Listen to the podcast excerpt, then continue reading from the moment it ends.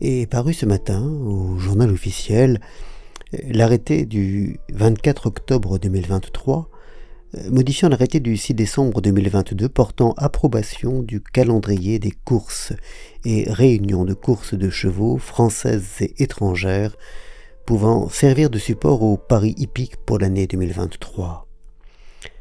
À la lecture du titre de cet arrêté, je suis, comme chaque fois avec le JORF, saisi par le débordement, le caractère stupéfiant et insaisissable d'un monde où se côtoient et où se superposent en chaque instant et en chaque lieu des choses aussi hétérogènes que l'extinction du vivant et les courses hippiques, mes amours contrariés et le bombardement de Gaza, euh, la Coupe du Monde de rugby et les massacres de Boko Haram, le dernier défilé de mode et le sort fait aux femmes dans l'Afghanistan des talibans. J'ai bien conscience de ce que certains de ces faits sont plus importants que d'autres, mais je ne crois pas que ceux qu'on juge les moins essentiels doivent être pour autant dédaignés. Nous sommes cet animal qui dépend tout autant, et sans doute même plus, des superstructures qu'il a échafaudées que du sol où il a pris naissance, et notre vie, dès lors qu'elle dépasse le stade de la survie, et cet aller-retour perpétuel de l'essentiel au superflu, du minuscule au gigantesque, du plaisir suscité par un sourire à la béatitude devant un ciel rempli d'étoiles. C'est dans ce mélange incessant des genres, des grandeurs et des ordres euh, que notre joie, et peut-être notre humanité, se construisent. Je n'éprouve ainsi, quant à moi, aucun intérêt pour les courses hippiques. Mais sauf à ce que cette activité provoque de la souffrance, je n'en sais rien, ou accroisse plus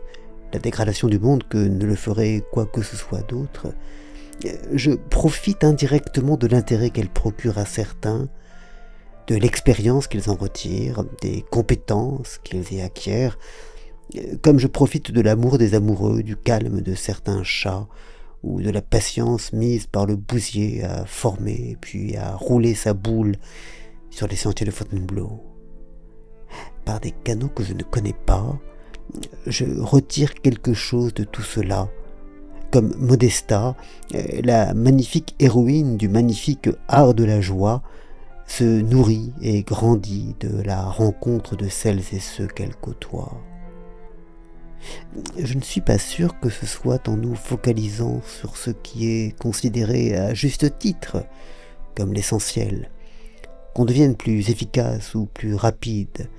l'atteinte de cet essentiel. Je trouve,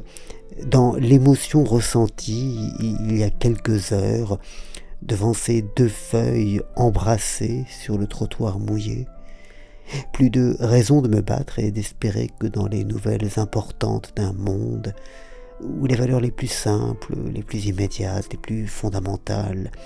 les plus élémentaires, sont de tous côtés foulées aux pieds,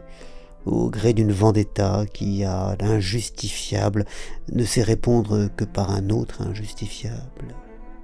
Et indépendamment même de cela, je crois que c'est pour son épaisseur, son hétérogénéité, son irréductible désordre, son mélange incessant de petites et grandes choses, de phénomènes célestes et de faits anecdotiques et ridicules, pour son manque de sérieux et d'esprit de sérieux, que la vie vaut d'être vécue.